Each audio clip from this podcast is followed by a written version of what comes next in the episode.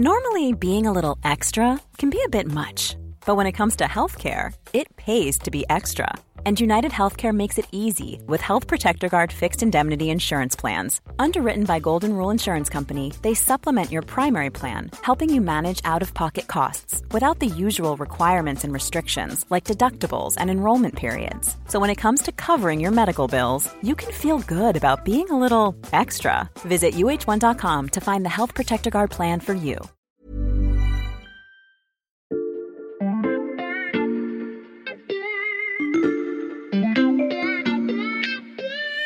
Salut, c'est Xavier Yvon. Nous sommes le lundi 3 octobre 2022. Bienvenue dans La Loupe, le podcast quotidien de l'Express. Allez, venez, on va écouter l'info de plus près.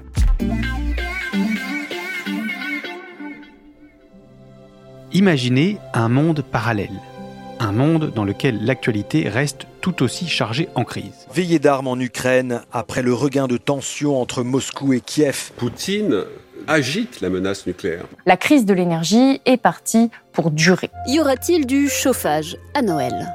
L'Europe entière se prépare à un hiver difficile, voire à des coupures de courant, mais dans ce monde-là, sans mauvais jeu de mots, la France est la reine du pétrole. Les 56 réacteurs nucléaires de l'Hexagone tournent à plein régime. Non seulement ils alimentent les foyers français, mais ils permettent aussi de vendre de l'électricité aux pays voisins jusqu'à 10 fois plus cher que l'an dernier à la même époque. Une partie de ces super profits est taxée, mais le reste est bien utile pour financer les colossaux investissements à venir. Dans ce monde, la France est une oasis électrique au cœur de la tempête. Le débat sur l'efficacité du choix nucléaire est tranché. Le champion s'appelle EDF et le monde entier salue l'efficacité de son outil industriel.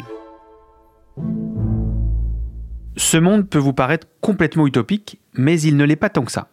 C'est un scénario qu'aurait pu suivre la France, elle était même sur les rails pour y arriver il y a quelques décennies. Pourtant aujourd'hui, alors que nous entrons dans la pire crise énergétique du siècle, EDF semble craquer de toutes parts. L'entreprise est surendettée, une trentaine de ses réacteurs sont à l'arrêt, ses travaux de maintenance ou de construction semblent interminables, et l'État ne cesse de lui fixer des caps différents. Alors, vous vous demandez peut-être ce qu'il s'est passé. Comment a-t-on pu tomber aussi bas? Quelles sont les racines du mal qui rongent l'électricien français? Et surtout, a-t-il une chance de retrouver le rang qui lui était promis? Toutes ces questions font l'objet d'une grande enquête dans l'Express et de trois épisodes de La Loupe dont vous écoutez le premier. Restez bien avec nous, vous n'êtes pas au bout de vos surprises. Je mesure ma chance, les deux auteurs de la très minutieuse enquête que je viens de citer sont assis en face de moi. Lucas Mediavilla, journaliste spécialiste de l'énergie ici à l'Express, et Pascal Pogam, directeur adjoint de la rédaction. Salut à tous les deux. Salut Xavier. Salut Xavier.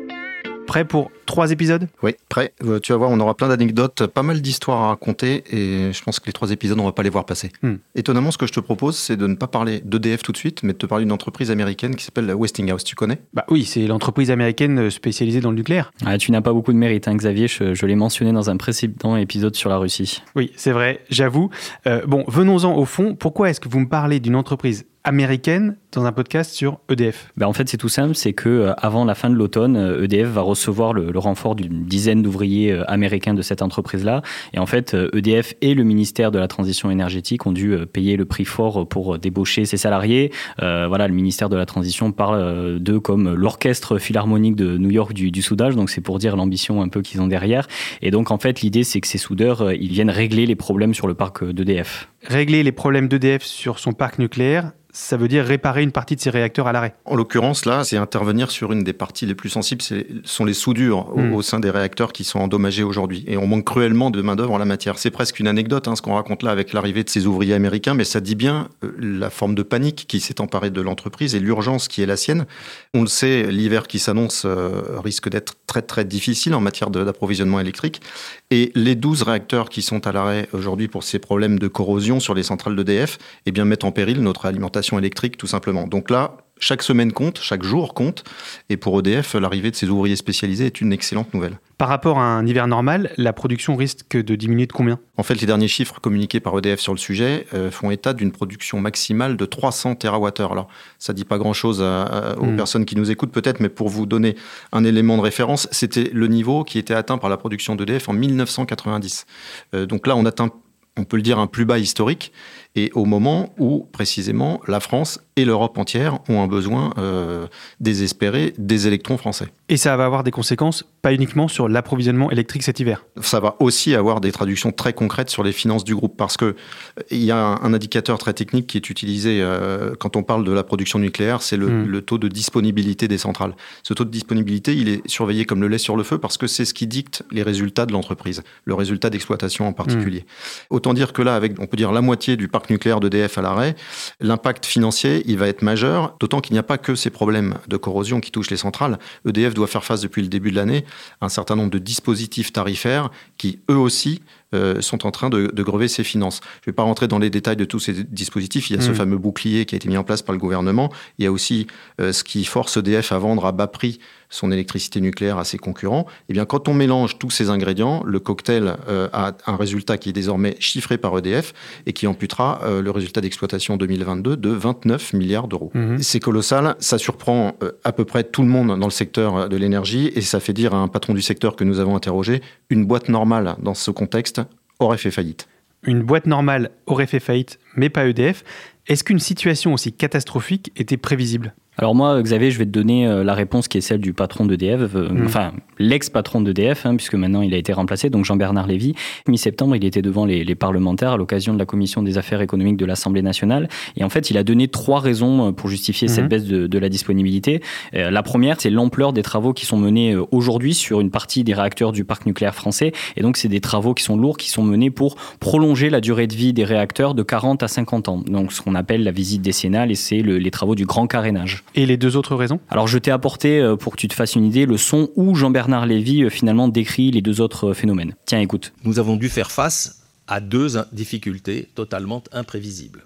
Le Covid et la corrosion sous contrainte. Oui, donc voilà, la première raison, c'est le Covid, hein, puisque en fait, chaque année, il y a une grande partie du parc euh, qui est mis à l'arrêt pour des maintenances simples, hein, que ce soit rechargement du mhm. combustible ou ce qu'on appelle des visites périodiques. Et en fait, le Covid, comme il a arrêté pas mal d'activités dans les centrales, évidemment, euh, ça a bouleversé le planning de remise en marche de ces réacteurs. Donc déjà, il y a eu une forme un peu de désorganisation, il y a eu une baisse de la disponibilité euh, avec ce phénomène-là. La corrosion sous contrainte est un phénomène totalement inattendu qui a été détecté en décembre de, 2021 au moment d'une visite décennale sur un réacteur assez récent, celui de Civo 1.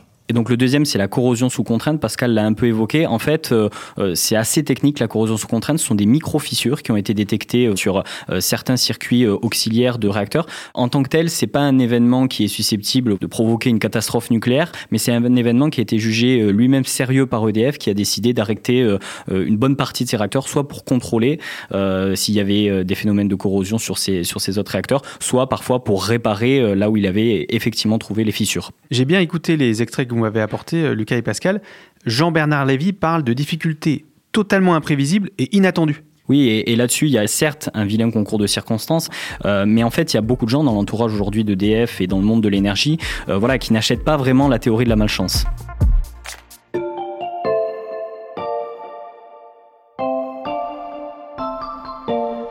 Ouais, la théorie de la malchance qui a d'autant moins de crédibilité que, effectivement, ces problèmes de disponibilité datent on peut le dire, d'une vingtaine d'années. Au début des années 2000, c'était même un, sujet récurrent dans toutes les présentations de résultats d'EDF.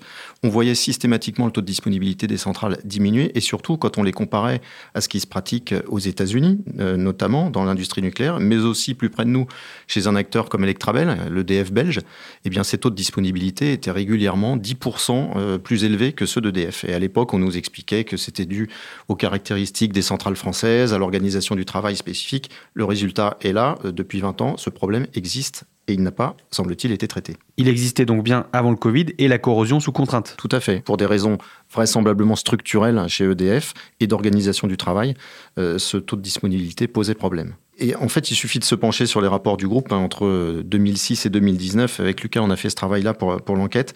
On observe que la disponibilité du parc, autant dire la disponibilité des centrales euh, d'EDF euh, par rapport à leur puissance théorique, euh, elle s'était effondrée entre 2006 et 2019 de 83,6% à 74%. Hmm. Et d'ailleurs, ce qui est intéressant sur cette problématique-là, c'est que cette fragilité intrinsèque et persistante hein, d'EDF, elle avait été repérée par les pouvoirs publics. Et d'ailleurs, un consultant m'expliquait que c'était un sujet quand on nommait le PDG d'EDF, Mhm. c'était un des premiers sujets sur sa fiche de poste, c'était il faut gérer le KD, ce qu'on appelle le coefficient de disponibilité, donc il faut retrouver les standards de production qu'on avait à l'époque. Et donc en fait, le PDG qui était en fonction avant Jean-Bernard Lévy, donc euh, Henri Proglio, il y avait même une part de sa rémunération, donc une part de son salaire qui était directement indexée sur le niveau de production du parc nucléaire français. Mhm. Et d'ailleurs, ce qui est assez drôle, c'est que euh, euh, Henri Proglio a été nommé euh, en 2009 à la tête d'EDF. Il avait déjà promis en arrivant euh, le retour à l'abondance, hein, si je peux dire. Euh, il avait exprimé euh, l'objectif et l'ambition pour EDF de retourner à euh, 420 TWh. Et donc, il avait un plan qui s'appelait euh, Génération euh, 420. Pourquoi 420 Parce que euh,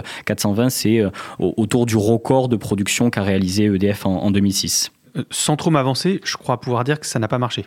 Effectivement, on peut même dire que les choses se sont aggravées et c'est pour ça qu'on parle aujourd'hui d'une véritable faillite euh, opérationnelle d'EDF, de faille aussi au niveau du management. C'est qu'on a le sentiment que malgré les constats qui sont faits depuis 20 ans, eh bien en fait ce fameux coefficient de disponibilité ne cesse de se dégrader. Mm.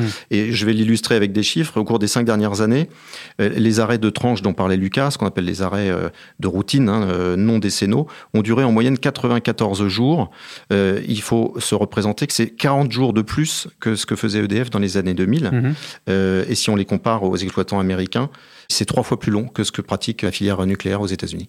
Donc il y a ces chiffres-là qui sont déjà euh, assez euh, révélateurs. Il faut d'ailleurs noter que EDF lui-même ne respecte pas ses propres plannings de remise en service euh, des réacteurs. Et donc en fait, quand on parle aux gens qui encore ont travaillé pour l'entreprise, qui sont encore même dans l'entreprise, il y en a certains qui nous ont décrit une forme d'accoutumance à l'échec, une forme de, de même de résignation par rapport à cette baisse inexorable de la disponibilité. Au-delà du management, il y a- il y a quelques aberrations même du système. Je ne sais pas si tu es déjà allé dans une, dans une centrale nucléaire, mais Non, jamais. mais, mais en fait, ce qui est drôle, c'est que quand on arrive à l'entrée du site, euh, tous les ouvriers qui doivent ensuite aller euh, sur leurs travaux de maintenance sur les ateliers, euh, ils passent probablement, c'est ce que nous disait un, un consultant qui a travaillé pour EDF, un quart de leur journée juste à, à entrer sur le site nucléaire et à sortir du Hmm. site nucléaire, parce qu'il y a tout un dispositif de sécurité pour éviter voilà le fait qu'ils prennent de la matière radioactive en dehors du site. Donc c'est c'est des méthodes de sûreté, mais, mais ça entache quand même largement la, la disponibilité dans les centrales nucléaires françaises. Bon, j'ai essayé de retenir l'essentiel de vos dates et de vos chiffres, Pascal et Lucas, et ils viennent, comment dire, nuancer les justifications de Jean-Bernard Lévy. Oui, c'est bien le mot nuancé, mais Jean-Bernard Lévy, lui, reste, euh, on va dire, droit dans ses bottes, hein, puisque euh,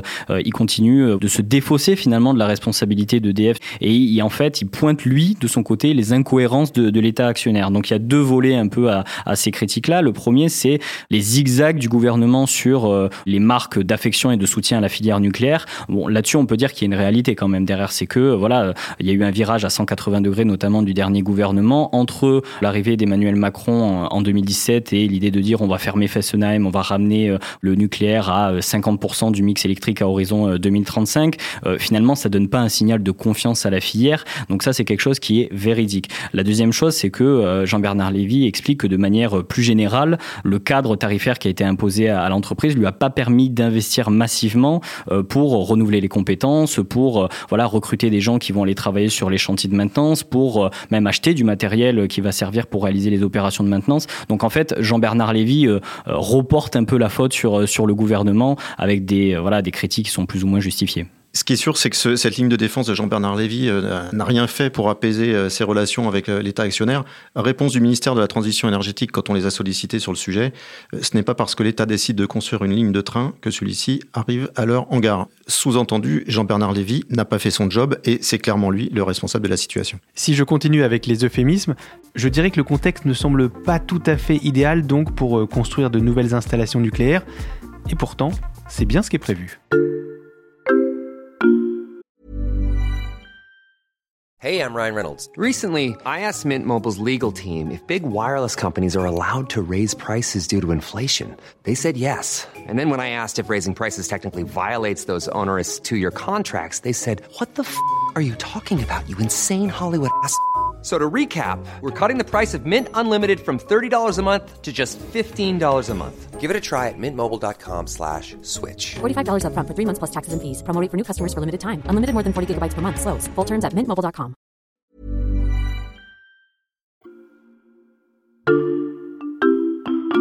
Alors on va pas te faire prendre euh, le téléporteur de la loupe aujourd'hui Xavier, mais je pense qu'à ce moment du podcast, il faut qu'on te raconte une histoire. Bah, je vous écoute. Parce que les archives, c'est moi. Hmm. Alors vas-y, L'histoire en question, c'est une anecdote très très parlante que nous a raconté un haut dirigeant d'EDF de l'époque. L'époque en question, c'est 2008. Il faut imaginer euh, le début du chantier de l'EPR de Mhm. Flamanville. C'est une fourmilière, des grues partout, énormément de- d'ouvriers euh, sur place, des centaines et des centaines de canalisations de ferraillage. Et au milieu de ce chantier, euh, un visiteur prestigieux, euh, un Américain qui s'appelle Riley Bechtel. Alors Riley Bechtel, c'est un nom qui ne vous dit pas forcément euh, grand-chose, mais c'est une espèce de légende dans l'industrie du, du génie civil, des travaux publics, qui est le patron de l'entreprise Bechtel qui porte ce nom. À ses côtés, le PDG d'EDF de l'époque, Pierre Gadonex, et un certain nombre de, dirigeants de l'entreprise. Et pendant toute sa visite, Bechtel s'étonne, euh, pose une foule de questions euh, très techniques euh, et a l'air totalement ébahi par ce qu'il est en train de voir. La, la visite se termine tout à fait normalement et avant de partir, il s'adresse à Pierre Gadonex, il s'approche de lui, il lui a dit « En 30 ans de carrière, je n'ai jamais vu un chantier aussi complexe ». Et le dirigeant qui nous rapporte cette anecdote nous dit que sur le chemin du retour, ils étaient tous un petit peu sous le choc et, entre eux, ils étaient tous en train de se dire « On a peut-être un petit problème ». On a peut-être un petit problème, une réflexion assez prémonitoire quand on connaît la suite de l'histoire de l'EPR de Flamanville. Oui, tout à fait. Et d'ailleurs, euh, voilà, 14 ans après cette visite, euh, le PR de Flamanville s'est transformé en un fiasco industriel et financier euh, majeur pour EDF. Et d'ailleurs, cet EPR normand, à l'heure où on se parle, bah, il est toujours pas terminé.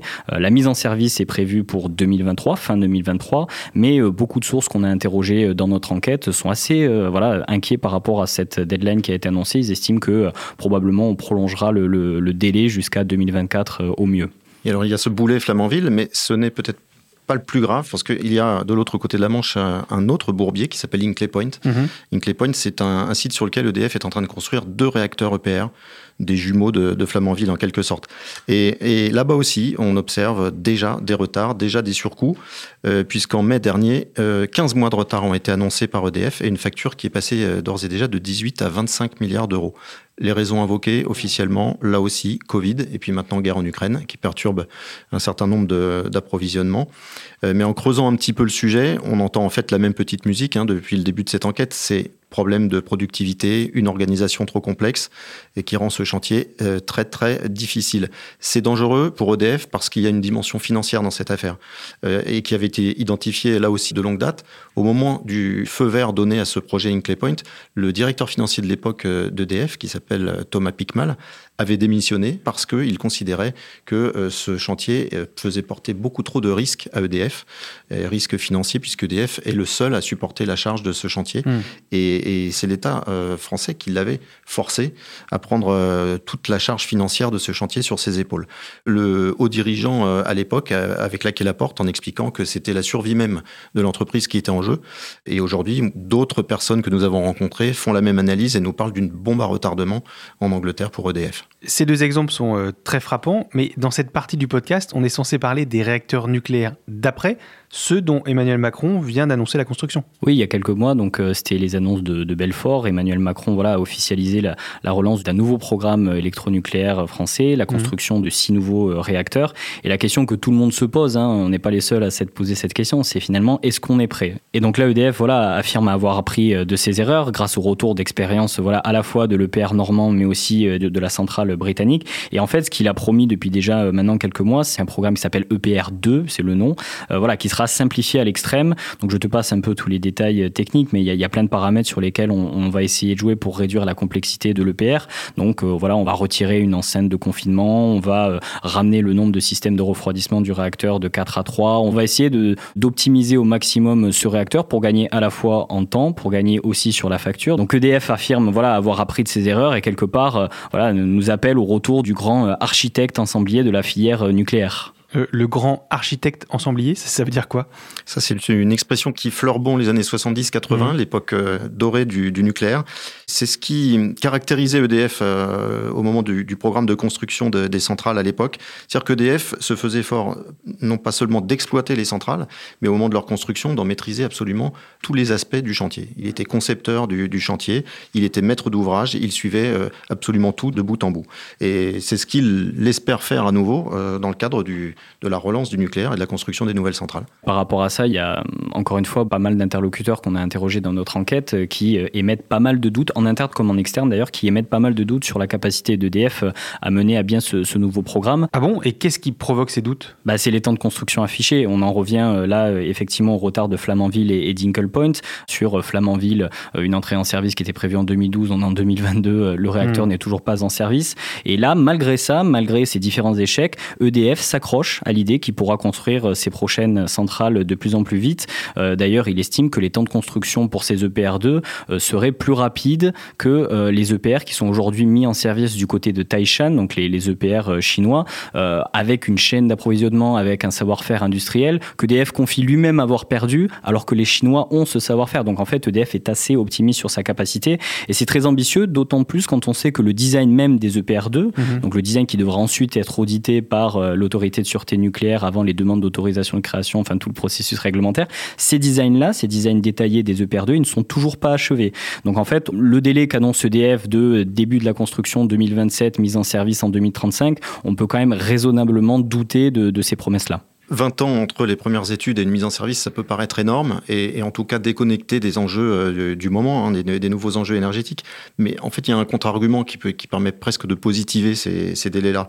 C'est que le nucléaire, par essence, c'est l'énergie du temps long et les délais euh, qu'on évoque à l'instant peuvent permettre une montée en charge qui sera mmh. assez indispensable pour EDF compte tenu de la perte de savoir-faire des dernières années, euh, montée en charge, et qui va aussi lui permettre de faire les recrutements nécessaires, qu'on estime à 30 000 embauches pour faire face à la construction des réacteurs annoncés. Je t'arrête Pascal, le recrutement chez EDF, c'est un des points qu'on abordera plus en détail demain dans notre épisode 2 consacré justement au fonctionnement interne de l'entreprise. Oui, un fonctionnement un petit peu particulier qui nous amènera à, parler de l'Union soviétique, Xavier. L'Union soviétique, ça promet pour le deuxième épisode. Merci à tous les deux. À demain. À demain. Pascal Pogam et Lucas Mediavilla. Plus que jamais, je vous conseille d'aller lire la version écrite de leur enquête sur l'express.fr. C'est passionnant. Je vous rappelle que les trois premiers mois d'abonnement ne coûtent que 99 centimes en ce moment. Pour ne pas rater la suite de notre série, je vous recommande aussi de suivre La Loupe sur votre plateforme d'écoute préférée, si ça n'est pas déjà fait. N'hésitez pas non plus à nous dire ce que vous en pensez en commentaire ou par mail à l'express.fr. Cet épisode a été écrit par Margot Lanuzel, monté par Mathias Pengili et réalisé par Jules Cros.